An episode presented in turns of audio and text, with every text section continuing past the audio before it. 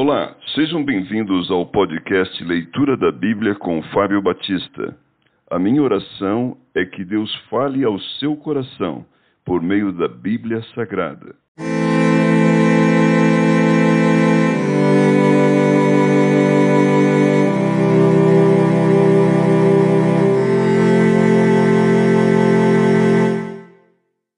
Primeira Coríntios capítulo 12, acerca de dons espirituais.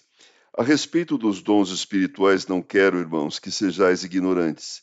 Sabeis que outrora, quando erais gentios, deixáveis conduzir-vos aos ídolos mudos, segundo eres guiados. Por isso vos faço compreender que ninguém que fala pelo Espírito de Deus afirma, anátema Jesus. Por outro lado, ninguém pode dizer Senhor Jesus, senão pelo Espírito Santo. Ora, os dons são diversos, mas o Espírito é o mesmo. E também há diversidade nos serviços, mas o Senhor é o mesmo. E há diversidade nas realizações, mas o mesmo Deus é quem opera tudo em todos. A manifestação do Espírito é concedida a cada um, visando a um fim proveitoso, porque a um é dada mediante o Espírito a palavra da sabedoria, e a outro, segundo o mesmo Espírito, a palavra do conhecimento, a outro no mesmo Espírito a fé, e a outro no mesmo Espírito dons de curar, a outro operações de milagres, a outro profecia, a outro discernimento de espíritos, a um variedade de línguas e a outro capacidade para interpretá-las. Mas um só e o mesmo Espírito realiza todas estas coisas, distribuindo-as como lhe apraz a cada um individualmente. A unidade orgânica da Igreja. Porque assim como o corpo é um e tem muitos membros, e todos os membros, sendo muitos, constituem um só corpo, assim também com respeito a Cristo. Pois em um só Espírito todos nós fomos batizados em um corpo, quer judeus, quer gregos, quer escravos, quer livres, e a todos nós foi dado beber de um só Espírito. Porque também o corpo não é um só membro, mas muitos. Se disser o pé, por que não sou mão, não sou do corpo? Nem por isso deixa de ser do corpo.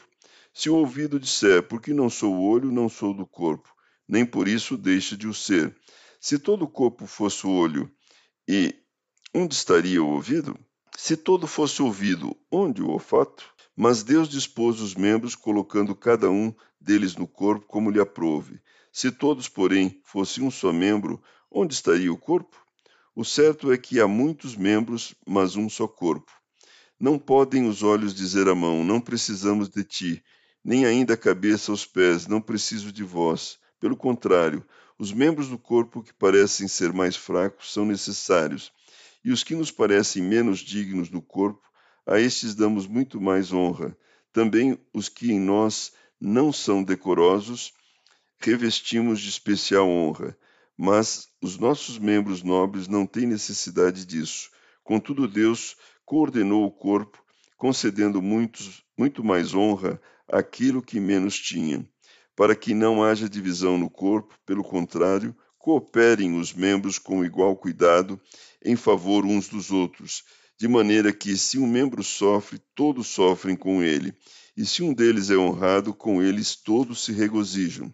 Ora, vós sois corpo de Cristo, individualmente membros desse corpo.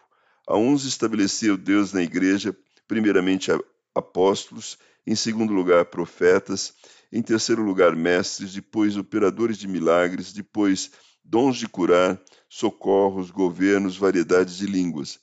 Porventura são todos apóstolos? Ou todos profetas? São todos mestres? Ou operadores de milagres? Têm todos dons de curar? Falam todos em outras línguas? Interpretam a todos? Entretanto, procurai com zelo os melhores dons.